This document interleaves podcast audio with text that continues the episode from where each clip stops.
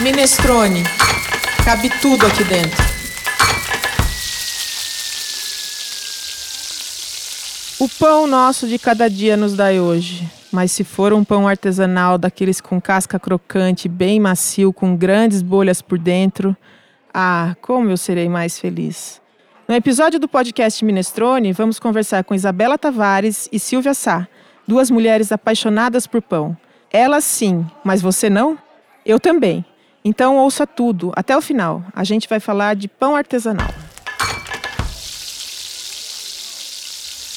Símbolo de partilha e união, de fartura e de bem-aventurança, o pão é o alimento do corpo presente nas mais diversas culturas de todo o planeta. Na gastronomia ou na culinária, tem espaço especial a ponto de ser independente. A panificação é uma disciplina que categoricamente sobrevive fora da própria gastronomia, sem, entretanto, rebelar-se contra ela. O pão artesanal, o feito com fermentação natural, por longo tempo esteve relegado. As padarias, como regra, não trabalhavam com o produto. Pode-se dizer que em São Paulo, por exemplo, até alguns anos atrás, bem poucos inclusive, ele sequer era conhecido. Que dizer de localidades mais afastadas, então? Até hoje, ele não é parte da alimentação de quem tem recurso para comprar o pãozinho diário em padarias. Contudo, entre os benefícios da gastronomia ter entrado na moda, o pão artesanal ressurgiu. Parece que os brasileiros, um pouco tardiamente, cerca de, de 15 anos depois dos franceses, redescobriram o pão. De uns 5, 6 anos para cá, surgem novos estabelecimentos.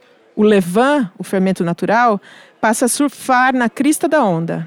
Há livros sobre o assunto, inúmeros cursos, muitas pessoas cultivando suas leveduras e trocando entre si porque querem fazer seu próprio pão em, em casa e uma nova geração de padeiros e padeiras aparece, desfazendo preconceitos sobre a profissão e abrindo estabelecimentos que oferecem desde o tradicional pão rústico até receitas arrojadas que dão água na boca de qualquer um. Eu sou a Cláudia Violi, jornalista e cozinheira. Bem-vindos, ouvintes! É um prazer começar esse episódio do podcast Minestrone falando um pouco sobre a minha própria leitura de como o pão artesanal foi e vem sendo redescoberto aqui por essas bandas tupiniquins. Eu amo pão. Talvez a minha melhor memória como cozinheira seja da emoção que eu senti quando assei o meu primeiro pão que foi produzido com um levain que eu mesma cultivei. Ele ficou feinho, meio duro, a casca não era crocante, mas a minha sensação diante dele pronto, em vias de ser degustado, ah, era de absoluta plenitude.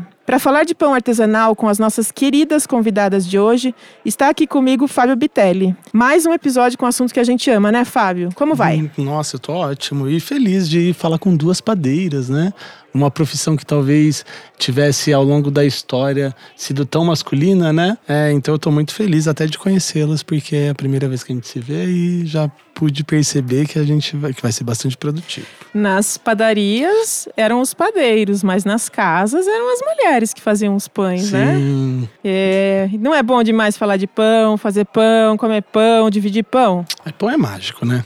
Imagina que são basicamente dois ingredientes, a farinha e a água. E depois a fermentação, o sabor, o pão quentinho. Maravilhoso. Eu adoro. Bom, então, sem mais, a gente vai dar as boas-vindas para as duas padeiras de mão cheia que estão aqui.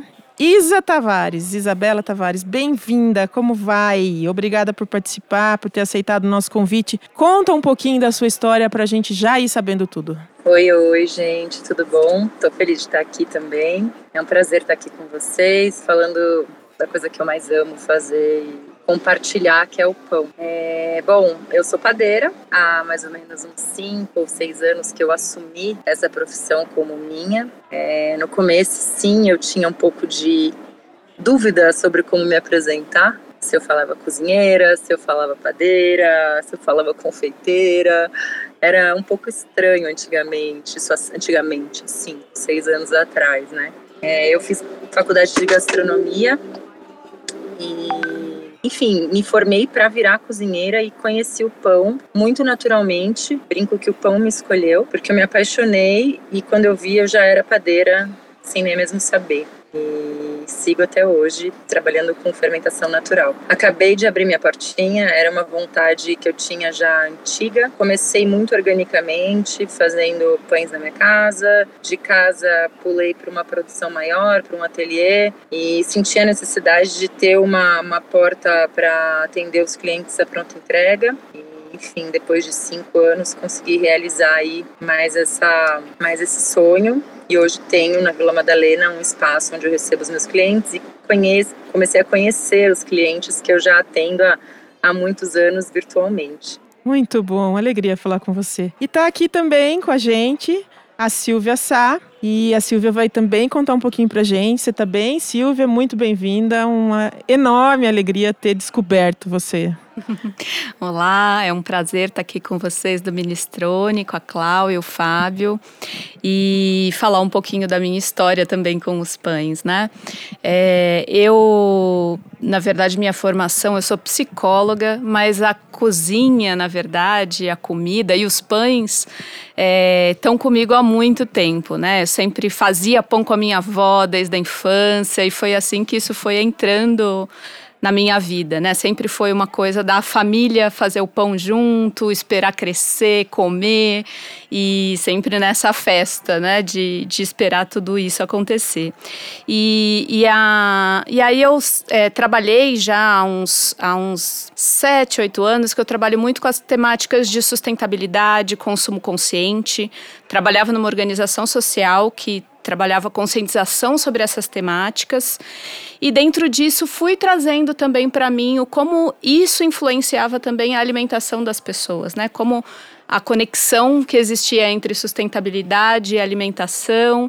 E há uns quatro anos comecei então a, a buscar formas de fazer o meu, pop, meu próprio pão de uma maneira mais saudável. Comecei a estudar mais sobre o levain, como eu poderia trabalhar com isso, né?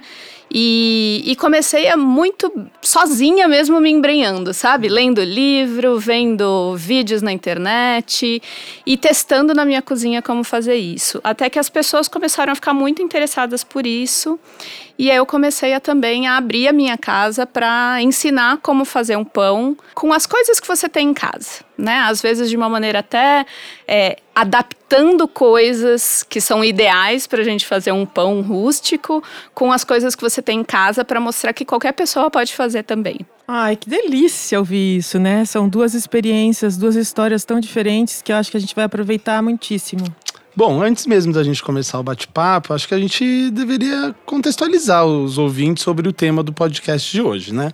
A gente não vai conversar sobre qualquer pão, não. Nós vamos falar do pão que é feito por essas notáveis padeiras e padeiros e que se preocupam com a fermentação natural, com a qualidade da farinha e principalmente com unir tradição e tecnologias com criatividade, o que resulta, claro, num pão maravilhoso, né? Bem colocado, Fábio.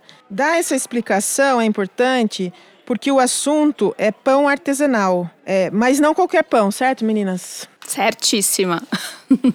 é, o Fábio já deu spoiler aqui, mas o que, que é preciso para fazer pão, Isabela? Ah, eu acho que, além, obviamente, dos ingredientes, é, eu acredito que para você fazer pão como uma profissão, você precisa de bastante paixão, porque é uma profissão dura, é não, não à toa era uma profissão muito masculina, porque o dia a dia, de fato, é bem pesado. Mas para fazer pão, assim, em casa, e, enfim, é, além da paixão, é, é, vontade de aprender, é vontade de, de fazer o seu próprio alimento, eu acho que é vontade de conhecer. Então, na verdade, o que é preciso mais mesmo é, é essa vontade de, de, de explorar o novo, assim, que é apaixonante, eu recomendo. Eu também acho muito com o que a Isa falou, né? Eu acho que além do de uma boa farinha, água e sal, né? E o seu próprio fermento, é muito essa vontade de conhecer e, e também essa força de vontade de ir testando, porque às vezes no comecinho ele pode não parecer tão bonito, né, Clau, como você falou, mas ainda assim é saboroso. E depois você também testando, sem medo de errar, você vai conseguindo ir melhorando e conhecendo também os, é, o seu forno, a forma como você está modelando o seu pão, você vai vendo ele melhorar e isso é apaixonante, assim, de você ver que, que você também vai se desenvolvendo e que isso traz resultados para aquele pão que você vai fazendo. Eu acho que faltou a paciência, né, meninas? Super. Porque uma prova da falta de paciência são esses pães que a gente compra aí, é, que é pura química, né? Eu acho que a paciência da fermentação, acho que faz toda a diferença no sabor, no resultado, na crocância, né? E eu gosto de sair da padaria já comer, já beliscando o pão quente, né? Porque ele é tão atrativo, né? E eu acho que é esse resultado da paciência mesmo, né? Eu me lembrei agora de um texto que está no livro do Luiz Américo Camargo, que o título é O Pão Ensina. É, e ele fala que todas as vezes que ele é, burlou o pão, assim, que ele pulou uma etapa, que ele não esperou a fermentação, que ele quis dar aquela enganada, era para ficar seis horas, né, até o pão terminar de crescer, e ele falou: ah, que diferença faz se for seis ou se for cinco? Que ele não teve o prazer é, lá adiante, né? Quando o pão ficou pronto, porque alguma coisa faltou no pão. Né? Então, Com certeza. É, é, eu acho que é, é, perfeito o pão ensina.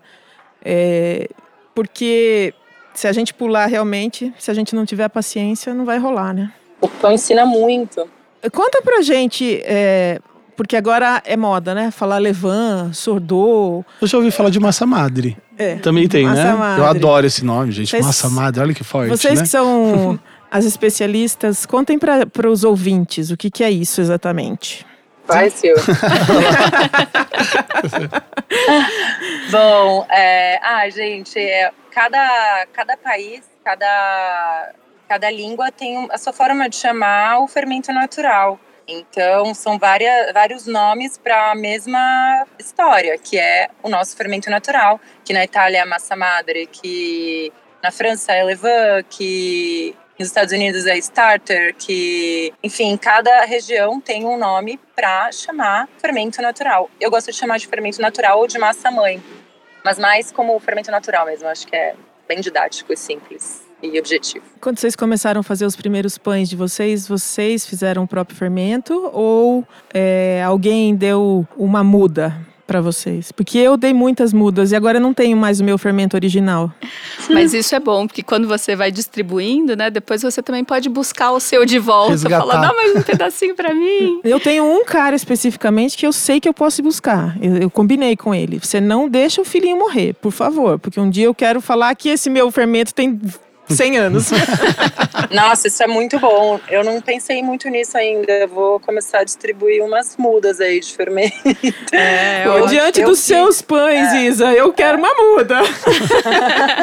eu, eu, eu fiz o meu do zero, meio que pra, pra testar, assim, tipo, ai, vamos ver se esse negócio dá certo. Vamos ver se esse negócio de 10 dias funciona, né? Porque eu demorei para começar justamente porque eu falei, cara como que eu vou ficar 10 dias, sei lá, uma semana fazendo um fermento para depois ficar dois dias fazendo um pão? Era meio surreal, assim, para mim, sabe? Mas eu tinha muita vontade de explorar esse mundo novo e de entender por que, que todo mundo se apaixonava tanto e por que, que era tão bom e por que, que era tão diferente. E aí foi, deu super certo, que eu fiz meu fermento, ele já deu certo de cara, acho que era para ser, né? Ah, acho Enfim, que era mesmo. e tenho ele até hoje. E, tinha bastante ciúme dele, até é engraçado, né? Porque hoje eu tenho uma outra leitura, assim. Hoje eu, eu, eu quero muito mais compartilhar do que guardar. Que eu acho que esse é o propósito de, de você ter um fermento natural que se multiplica e que cresce à medida que você, enfim, tem vontade de que ele cresça, enfim. Mas eu te confesso que eu tinha bastante ciúme dele antigamente. Era tipo meu filho. Eu falava, não vou dar para ninguém. Mas as coisas mudaram, né? A gente vai crescendo, vai entendendo e vai se alinhando com o propósito da fermentação natural, porque eu acho que fazer fermentação natural não é só misturar o pão e, e ter o pão no dia seguinte, mas é entender todos os conceitos que levam a esse produto, né? É, eu também comecei do zero, o meu, mas muito nisso também, estudando, vendo como que seria. Aí tem gente que falava que tinha que pôr suco de fruta, e outros falavam esquece o suco de fruta, é farinha e água. Então fui estudando também um pouco e aí resolvi fazer o meu e também deu super certo desde o primeiro. E, e aí depois que eu comecei, nunca mais parei, assim. Sempre foi, foi uma paixão mesmo. E, e também acredito, como a Isa, que ele é um. É, uma forma da gente ir compartilhando, né? Essas minhas oficinas eu chamo muito de comida e afeto, porque comida é uma forma também da gente demonstrar amor, cuidado pelo outro, né? E quando a gente vai espalhando esse fermento, a gente sabe também que são outras casas que vão começar a pensar melhor na sua alimentação, da onde vem a sua farinha, como você vai fazer o seu pão é, e colocar um alimento de verdade para sua família, para os seus amigos, para se alimentar. Qualquer farinha faz pão? Na minha opinião, sim. Qualquer eu farinha acho que sim, faz. Eu acho que pão, mas os pães saem diferentes, obviamente, né? Qualquer farinha faz. Eu acho que qualquer farinha faz pão. Cada mão faz um pão. Eu acho que tudo é muito. Nada é. Não existe uma receita, sabe? Um, como posso dizer? Nada é muito fixo nesse universo, né? Tipo, tudo é, tudo é muito variável. Tem, existem muitas variáveis. Então a gente pode criar coisas e possibilidades infinitas através de muitas farinhas, de, do padeiro que está fazendo, da forma como você está fazendo, tanto de horas que você está se disponibilizando e se entregando para fazer esse produto. Mas eu acredito muito que, cada, que toda farinha faz pão. E é o que eu encorajo, e é assim que eu encorajo. É, enfim, meus clientes, meus amigos, meus alunos, a colocar a mão na massa mesmo. Porque tem gente que não tem acesso a uma farinha zero zero, uma farinha super importada, cara, enfim. Mas cara, tem acesso ao, ao, ao seu a, a, farinha do supermercado. Então isso é, é riquíssimo você poder ter a oportunidade de fazer o seu próprio pão, o seu próprio alimento. Então eu acho que sim, pães diferentes, né, com características diferentes, mas que toda farinha faz pão. Eu também acredito muito que toda farinha faz pão, mas é claro que são pães diferentes que vão saindo, né? É, e com farinhas de qualidade a gente consegue pães também que tem um sabor mais especial, né? Então, o legal também de testando farinhas é você ir descobrindo que, que tipo de pão cada uma delas faz, né? É, que características que esse pão vai ter. E, e acho isso bastante especial também de você ir descobrindo, né? É, e nas, nas, minhas oficinas eu busco muito usar farinhas que estão disponíveis nos grandes mercados, assim, para as pessoas não terem esse medo de falar, ah, mas até eu conseguir a farinha especial, então eu não vou conseguir fazer porque já vai demorar dois dias para fazer o pão. Então eu sempre é, tento demonstrar que mesmo nas, nas que estão nos mercados você tem diferença entre as farinhas, então como você pode escolher dentre os, o, o que está no mercado aquelas que são mais é, propícias para fazer um pão rústico, né? É, mas também falando das farinhas de boa qualidade, porque se ele quiser buscar também isso, ele também vai conseguir fazer. Eu tava com uma pergunta aqui na manga que eu ia perguntar para vocês se a gente pode chamar o pão sem glúten de pão, né? porque a gente tá aí no, no olho do furacão da, da intolerância, né? Da, da doença celíaca, enfim. Então agora eu vou mudar um pouquinho minha pergunta, que eu, eu, eu uma dúvida que eu tenho. É, vocês acreditam que a qualidade da farinha pode ter desencadeado aí ao longo da era moderna, né? A doença celíaca? Porque é um, é um, ponto que se vem estudando, né? Mas não, não, a gente não tem nenhuma certeza. Eu, eu tenho a impressão que tem essa relação. O que, que vocês acham? É, eu acho que não existe uma certeza, assim, não dá para falar que é só isso, uhum. né? Mas existem muitos estudiosos que eles falam mesmo dessa questão, né, de que os pães industrializados, ultraprocessados, né, na verdade, que é o que a gente encontra nos mercados, embalados e que duram muito tempo, né? Uhum. É um pão que, na verdade, sem, na maioria das vezes, é utilizada uma farinha mais pobre, que aí precisa de melhoradores, precisam de uma série de, de ingredientes químicos ali e que, é, e que até é colocado mais glúten para que ele con continue macio, fofinho por todo esse tempo e que isso pode ter ajudado a desencadear essas questões da dificuldade de, de de consumir o glúten, né? E muitas pessoas que têm, não, claro que não as pessoas que têm mesmo um problema muito sério com glúten, mas aquelas que assim, ah, como pão e me sinto um pouco inchadinha e tudo mais, comendo pão de fermentação natural, muitas falam, eu não sinto isso com pão de fermentação natural, né? Porque o próprio processo longo de fermentação, ele vai fazendo esse trabalho que, que, que na verdade o nosso estômago faria. Ele vai digerindo, ele vai quebrando esse glúten, né? E, e é muito mais fácil de digestão, a digestão dele do que um outro pão. Isso aí. é, eu acho que também você pontuou a questão da, dessa, dessa produção em larga escala, né? Que também se utiliza de muitos aditivos, né? De conservação, de conservantes, né?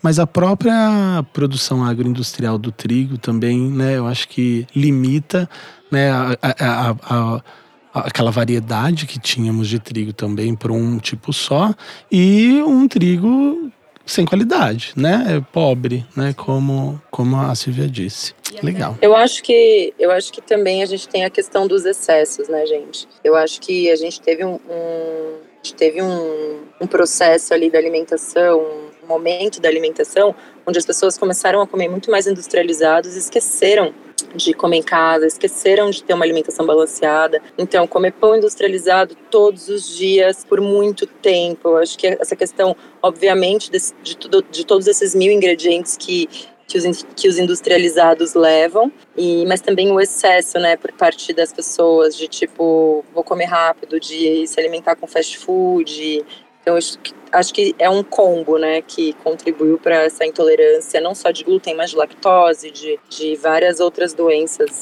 é, alergênicas, né? né? Bom, a gente então falou aqui é, sobre a questão da paciência, da rapidez, do tempo e acho que duas ou três vezes a gente citou que o pão leva ali seus dois dias para ficar pronto. Que história é essa de dois dias, gente? tu encomendar hoje né? para comer gravo... na sexta. Eu gravei uma, uma história de pizza esses dias, né? E tinha um pessoal, sempre tem um pessoal com, comentando bem engraçado, tipo, ah, tá bom, então mistura farinha, água e sal, dez dias depois você tem uma massa. Não é, né? Não é bem assim também, né? Não precisa de pânico. Eu acho que sim, a gente tem um tempo muito maior. Eu falo que eu faço pães feitos com tempo, né? Então, o ingrediente, um dos ingredientes principais ali é tempo, né? Essa paciência, essa doação diária. Mas é uma questão também de planejamento. Eu sempre falo nas minhas aulas que planejamento é a alma do negócio quando se trata de fermentação natural, porque você precisa saber qual a sua disponibilidade para fazer esse produto para você encaixar isso dentro da sua vida, para também isso não se tornar é, um problema. Várias vezes, lá no comecinho, quando eu comecei a brincar em casa e tal, dava duas horas da manhã, eu tava lá fazendo pão, né? Aí tinha que acordar cedo, porque senão ia passar massa. Então, eu acho que tem também uma, um, um, entendimento ali que você vai criando ao longo do tempo, conforme você vai produzindo e criando intimidade, de você entender que quem manda na história é você. Quem manda no processo é você. Então, eu achei importante falar isso para também não assustar ninguém, sabe? É, e eu acho isso muito legal de, e, e, também você vai aprendendo nesse processo, né? Eu também lembro que no comecinho eu alimentava o meu fermento, eu falava, e agora? Eu preciso sair para trabalhar e levo o fermento. Começa a fazer a massa em outro lugar, volta para casa com ela, aí já fermentou demais porque ficou fora da geladeira, enfim. Mas isso Tudo também, errado, né? Isso também é um processo de aprendendo e vendo o resultado que isso traz para sua massa, né? Então, é, eu acho que isso faz parte também do processo, né? Quando as pessoas fazem as oficinas, é, eu vou falando muito, gente, tenha paciência, faz quando você pode, começa fazendo no final de semana, que você vai ter mais tempo, vai estar mais conectado com isso, e depois vai trazendo para o seu dia a dia também, né? Nossa, é incrível ouvir vocês falarem isso, porque eu senti tudo isso que vocês estão falando. Exatamente assim. E eu, eu parecia que eu estava criando um cachorrinho.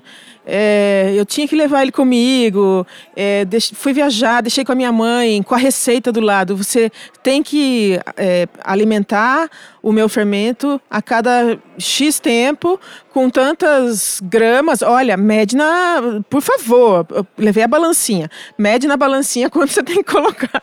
Louca, né? Depois eu fui relaxando e aí o pão foi saindo cada vez melhor. Que não era essa precisão, né? Claro que tem que ter a medida, né? Mas não é uma coisa tão engessada. Eu concordo totalmente com a Isa e, e com você, Silvia, porque não, não tem como, né? É você não vai ficar escravo do pão, né? É, isso não se aplica ao dia a dia de uma dona de casa, de uma pessoa, enfim, que trabalha, que tem filhos, que, cara, você desiste e ou você deixa morrer ou acha que deixou morrer, porque você, né, muitas pessoas acham, né, Silvia, que deixam morrer e nem deixam, por causa dessa, desse medo e dessa ansiedade que esses super cuidados, desse tempo inalcançável de fermentação provocam aí né, na, nas pessoas, né. É, e, e de, de você também não se tornar escravo desse pão, né? É para ser gostoso, é para ser prazeroso. Então, assim, já deixei meu fermento um mês na geladeira e depois tirei, alimentei. Talvez alimentei duas vezes para ele voltar a ficar fortinho. E, de novo, deu pão bonito, gostoso. Então, assim, não precisa ficar também nessa angústia, né? E o lance de sovar o pão? Todo mundo que faz pão tem braços musculosos? Eu acho que essa é uma diferença também desse pão, né? É, é, eu lembro que quando eu fazia pão com a minha avó, minha avó falava muito disso, da importância de ficar sovando, era um outro tipo de pão também, né? É, pra, é claro que assim, se você vai bater a massa do, do, com o fermento natural, ela fica uma massa muito mais lisinha, muito mais bonita, depois vai criar bolhas bonitas, né? Mas também é um pão que se você só ir fazendo as viras, que a gente chama, as dobras, né? É, ele também funciona, né? Talvez não fique igual o outro que você bateu na batedeira, deixou mais tempo, mas ele também funciona. Então, assim, tem, é, tem formas de fazer esse pão para todo mundo. Não tem o braço forte, vai ter um jeito para você fazer esse pão né? Tem ah, eu batedeira. Você vai ficar com o braço forte de qualquer jeito. Você vai carregar o saco de farinha nas costas, não vai ter jeito. Nesse sentido, sim, isso é verdade. Cada vez os sacos vão ficando maiores. né? Sabe que outro medo que eu tinha, terrível, era de fazer as incisões no pão, sabe? Por que que faz a incisão? Contem aí para os ouvintes, por favor que a gente precisa na hora da, do forneamento, né, da cocção, a gente precisa que esse gás ele escape por algum por algum lado, porque se você não corta o pão, ele vai explodir e vai, e vai crescer de num formato super estranho. Então, além de ser a assinatura do padeiro, né, de você dar uma cara aí para o seu trabalho, para o seu pão, ele também é uma forma de fazer com que o ar saia e a cocção aconteça de uma forma harmônica. Sim, além de também é, ajudar na, na, nessa estética do pão, né? Porque Exatamente. quando você faz esse corte, também você vai ter a, a pestana, que é aquela né? Aquela capinha do pão que vai abrindo e que fica super crocante, douradinha e que a gente também come muito com os olhos, né? Então, quando você vê esse pão desse jeito, já começa a salivar e já ajuda até na digestão dele. é, já, ele ajuda na expansão, né? Quando você vai fazer. Se você assa um pão sem cortar, ele vai ficar num formato estranho, ele não vai ter a capacidade de expansão dele totalmente aproveitada. Quando você faz o corte, você ajuda para que esse pão ele se expanda e fique né, mais fofinho dentro, naturalmente. Silvio, como que funcionam as oficinas de pão artesanal que você ministra? E assim, você se é, inspirou em algum professor ou professora? Quem é essa pessoa? Você pode falar pra gente? Como Olha, eu acho que, na verdade, eu fui é, vendo muitas coisas de muitos professores, tudo, mas eu nunca fiz uma aula de um professor, assim. Era mais lendo os textos, vendo os materiais, né? É, e e o, o, a minha oficina, eu acho que o, o, o que eu gosto dela é, é que a gente vai. Na verdade, é uma tarde juntos em casa, é na minha casa, então não é em nenhum outro lugar, assim, é com as coisas que eu tenho em casa e que eu faço pão. E a gente vai muito discutindo também isso, né? O que, que é a comida para você? É, como a comida também é uma construção social, né? Como a gente estava falando desse pão é, ultraprocessado e, desse outro pão, né? Então a gente resgatando também das pessoas para onde esse fazer é, artesanal leva elas, né? Ou que resgata, na verdade, da sua história para isso. E aí a gente vai muito fazendo com colocando a mão na massa, tirando dúvidas e é, fazendo essas etapas principais, né? Como que faz as etapas da primeira fermentação, como que eu modelo um pão, como que eu faço corte, né? Para saber se está muito raso ou mais profundo, enfim. Ah, então a gente vai testando isso juntos uh, e no final a gente termina com um grande café, todo mundo tomando café, comendo todos os tipos de pães, enfim. Uma forma, então, da gente ir é, juntos tirando as dúvidas e, vem, e, e também tirando o, o, misticismo por trás disso. Ah, então se eu não tiver uma panela, eu não vou conseguir fazer o pão no forno convencional. Não, tem outras formas. Usa uma frigideira, põe água lá dentro, enfim, a gente meio como é, formas para a gente ir driblando a falta também de instrumentos, porque para começar a fazer pão, você não precisa ter tudo. Talvez aos poucos você queira ter os instrumentos adequados para fazer um pão melhor. Mas para começar, você pode ir testando com o que você tem em casa, né? Então a gente também vai mostrando isso, como ir adaptando para o que você tem na sua casa. E é incrível como o pão ensina a gente a improvisar, né? Como foi agora. Ah, só contando para o ouvinte, a Isabela não está aqui dentro do estúdio, ela está falando com a gente à distância e ela estava num lugar que tinha barulho. E aí ela está dentro do carro falando com a gente para improvisadamente resolver o problema, né? Isso eu acho que eu, eu não sei se você aprendeu isso com o pão, mas eu acho que a gente aprende a improvisar quando a gente faz pão. Isso é uma das coisas interessantes mesmo do aprendizado, né? Você sente com isso, Isa? Com certeza. Isa, e a gente falou um pouquinho antes, mas é, como é que foi essa transição, né? Você vendia pão primeiro para os conhecidos, para os amigos, né? Aí as pessoas começaram a gostar. Aí é, você identificou uma demanda reprimida para você passar a fazer pão, é, para abrir a portinha, como a gente falou, ou era o seu sonho e aí eu vou arriscar nesse meu sonho? Como é que foi isso? Então, tem um pouco de cada. Na verdade, eu comecei a, a produzir sob encomenda é, naturalmente, assim, eu não planejei ter uma padaria que vendia sob encomenda. Eu comecei a fazer pão para os amigos, de repente eles começaram a pedir, de repente eu estava vendendo para o restaurante, de repente eu falei, bom, preciso direcionar isso para um profissionalizar. E aí tinha sonho, sim, de ter um espaço, né, voltado para gastronomia e tal, porque afinal de contas era o que eu tinha estudado e era o meu grande sonho trabalhar com isso, né? Ter essa. É, trabalhar com hospitalidade, com gastronomia. E aí, ao, ao, longo do tempo, eu fui entendendo essa demanda de clientes que não têm é, o hábito de se programar para fazer uma encomenda, clientes que não têm o hábito de pedir entrega ou que não querem pagar o frete, ou que eu mesma sou um pouco assim de ah, quero passar e retirar quando der tempo, porque a vida às vezes te leva para outros caminhos, você tem outros compromissos e você não consegue se comprometer às vezes, enfim, com uma assinatura ou com uma entrega de pão no dia X, Y, Z.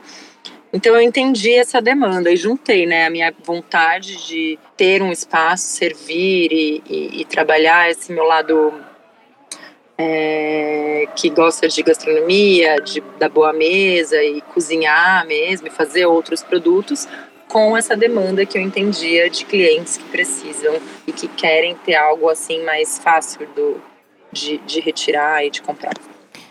Eu só tenho a desejar sucesso para vocês duas, porque fazer pão é levar alegria para as pessoas, então não tem como ser diferente. E a conversa está quase acabando. Eu vou só fazer uma chamada, volto para fazer uma última pergunta, que eu acho que vai render. E para você que está nos ouvindo, acesse a nossa plataforma na internet, minestrone.com.br. Lá você vai encontrar informações sobre os nossos outros podcasts. Cadastre-se. A gente tem muito assunto para conversar sobre gastronomia. O Minestrone é um site onde cabe tudo que tiver a ver com comida e bebida. A gastronomia é amplamente tratada. Acesse, você vai se surpreender. E agora, nessa volta, antes das dicas, eu acho que tem uma pergunta que a gente faz para quase todos os assuntos que a gente lida aqui. A gente perguntou isso para quem veio falar de café, a gente perguntou para quem veio falar de, de cachaça, para quem falou de tubaína. O pão harmoniza com o quê? Além da fome ah. o pão harmoniza com memória afetiva. O pão harmoniza com vinho e azeite, obviamente.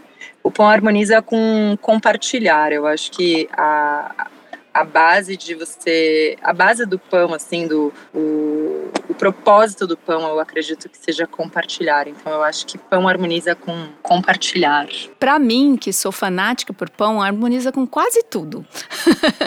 É, no cafezinho da manhã, com uma boa manteiga ou com enfim, com um abacatezinho, um ovo em cima. É, harmoniza com vinho, com queijos, é, com a sopinha à noite. Então, acho que ele é muito versátil, na verdade, né? Ele, é, ele pode desde virar a sua refeição num lanche, é, num num, enfim, num snackzinho à tarde, né? E até como um acompanhamento de uma outra comida. Então acho que ele é muito isso que a Isa falou também. Ele é muito para ser compartilhado e e degustado, né? Assim, com. Mas também com esse, com esse prazer de comer. É, eu acho que o pão artesanal também ele traz essa coisa de que ele é delicioso, mas você também não precisa com comer um mundo dele para ele te satisfazer. Né? Eu preciso. Acho que eu tenho defeito. eu também. Eu também.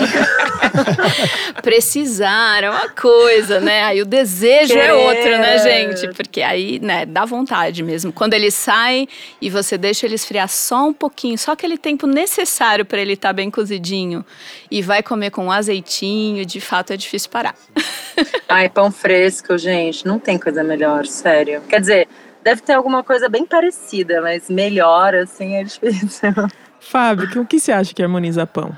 É, eu, eu acho que não à toa, vou fugir um pouquinho da resposta, da pergunta é, o pão ele fica na mesa enquanto couver o tempo todo, né? Eu acho que não é à toa, justamente por isso, né? Então ele, ele come, ele, ele inicia uma refeição num restaurante, por exemplo, né? Ou em casa que seja, e finaliza, né? Na mesa, sempre presente na mesa. Então ele acaba acompanhando todos os tempos da refeição, da comensalidade, né? Adoro a comensalidade, a hospitalidade, né, Isa? Gente, que prazer imenso foi ter vocês aqui. É, de fato, assim, tô até emocionada, porque esses tempos tão bicudos que a gente anda vivendo. Ontem falei com a Isa quase meia-noite, né, Isa? E ela, é. ela entrou assim, no, eu entrei no WhatsApp, chamei, aí ela disse: Oi, Clau. É, tempos difíceis e bicudos, né? Alguma coisa desse tipo. Alguma. Você usou uma expressão que eu falei, nossa, né? Tá, acabou de declarar o que eu venho sentindo. E nesse momento aqui, que estamos nós quatro reunidos, mais o Marcelo, que está nos assistindo, está acompanhando a gente, tô tão feliz. Tô... Obrigada. Também me fez, também me fez muito bem. É, a gente que eu tô com um recém-nascido, que é o meu negócio de dois meses, então é, nessa Seu situação pãozinho. é muito é muito louco porque eu tenho, enfim, eu faço praticamente tudo, né? Então eu sou eu que tenho que tomar as decisões, eu que tenho que entender, eu tenho que tomar as decisões para proteger o meu cliente, proteger o meu funcionário, para proteger o meu negócio, né? Para manter minha minha sanidade, para continuar levando o que eu me propus a levar, que é amor, alegria, boa comida para mesa e não outras coisas que hoje o coletivo nos inspira, né? Então, é, me fez muito bem estar aqui com vocês e me trouxe muito amor e, e me resgatou o porquê né? O porquê que eu faço isso, assim, é, é muito importante. Obrigada, foi muito legal ouvir isso. Bom, e antes que a gente encerre, nós pedimos para todas as pessoas que participam dos nossos episódios, que são convidadas, é, e também eu e o Fábio, a gente também traz. Vocês podem nos dar uma dica de gastronomia, seja o que for, um livro, um filme, um preparo, uma iguaria, um lugar que vocês foram, ou que vocês têm vontade de ir. É... Silvia. Você pode começar? Sim, eu fiquei pensando bastante, porque ai, dá vontade de falar de tanta coisa, né? Mas eu lembrei muito de um livro que eu acho que eu gosto muito e que tem tudo a ver com isso que a gente conversou, que é o livro Cooked, ou Cozinhar, do Michael Pollan, né? Que ele fala de como o nosso cozinhar também é, é construído socialmente, mas também está lá atrás com com os elementos mais essenciais, né, que é o fogo, o ar, a água, né? E ele vai falando desses ingredientes e de como a gente foi transformando a nossa alimentação. E, inclusive tem uma série sobre esse livro no Netflix, que também chama Cooked, e um dos episódios é sobre o ar, que fala sobre o pão e sobre a fermentação. Então convido vocês a assistirem esse documentário e, e também a ler o livro, que é muito legal o livro e mais profundo assim no que ele vai trazendo dessa, desse conhecer do, do cozinhar na, na nossa sociedade. Muito bom. Isabela. Ai, que difícil, né, gente? Eu, na verdade, falando de pão, até falei sobre isso hoje. Eu sempre indico o Luiz Américo, que é um cara genial. E ele fala do pão com muita paixão e foi onde eu me identifiquei com o pão, assim. Foi meu primeiro contato com fermento natural em português, porque eu estava lendo uns livros em italiano e tal. Mas quando eu li esse livro dele, que eu ganhei de presente do meu marido, eu falei, cara, é isso. Então acho que é, é muito legal para quem né, nesses tempos agora de quarentena ou quem pode ficar em casa, quem está de férias, quem quer se aventurar. Eu acho que os livros do Luiz Américo são maravilhosos para isso. E também, se eu puder dar uma outra dica, quem gosta de fazer bolos, tem uma, o livro da Otávia Somávila, que é uma grande amiga e grandíssima confeiteira super talentosa, que acabou de lançar uh, três livros. É uma enciclopédia de bolos, então tem desde o bolinho caseiro ali para tomar um cafezinho até os bolos decorados, que eu também sou super fã e é um trabalho muito apaixonado e muito didático e muito correto, assim. Eu acho que vale a pena. Excelentes dicas. Fábio, você tem uma? Ah, eu tenho, né? Eu, eu, eu, eu sou um estudioso do bairro do Bexiga. Né? Então, assim, conhecer as padarias centenárias do Bexiga é voltar no tempo, né? E entender um pouquinho da nossa história, né? Do, quais foram esses, esses grupos sociais que transformaram até, inclusive, o nosso hábito alimentar, né? Então, são quatro padarias que têm algumas mais de 100 anos, outras quase 100 anos, né?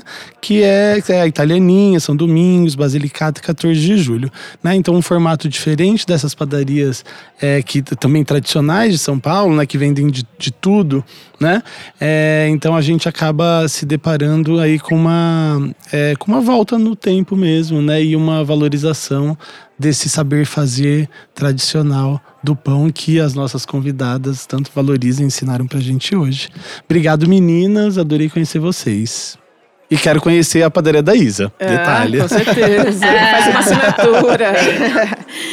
É, eu quero sugerir o La Russe dos Pães. É, na verdade, esse foi o meu segundo. O primeiro foi o Pão Nosso, do Luiz Américo, o livro que também me fez é, pensar que eu seria capaz de fazer o, o, o, pão. Eu também ganhei do meu marido, como a Isa é, falou. Hum. E, e aí eu dei uma parte do meu levan, né? Dei uma muda do meu levan para uma pessoa, é, para o Wagner, e eu ganhei o La Russe dos pães dele de presente como agradecimento.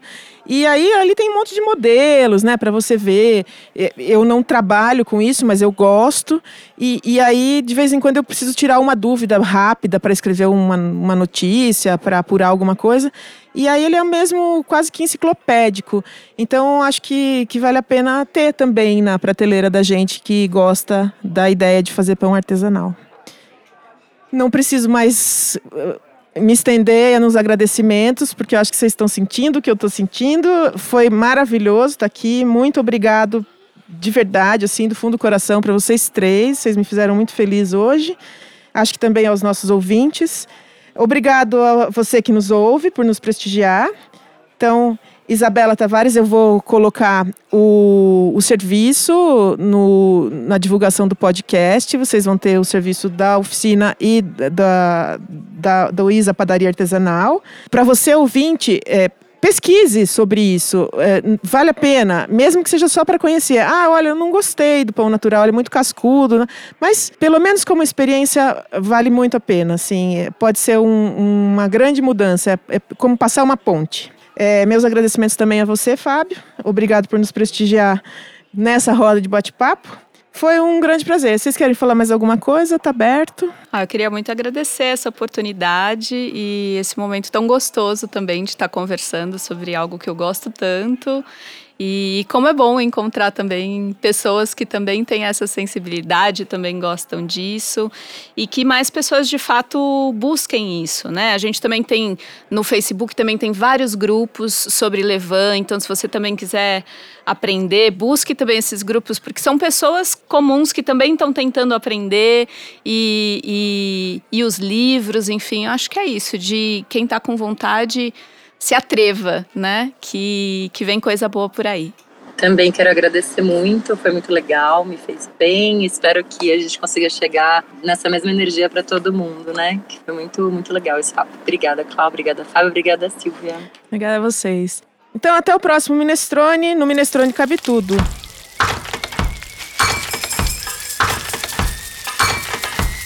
Minestrone. Cabe tudo aqui dentro.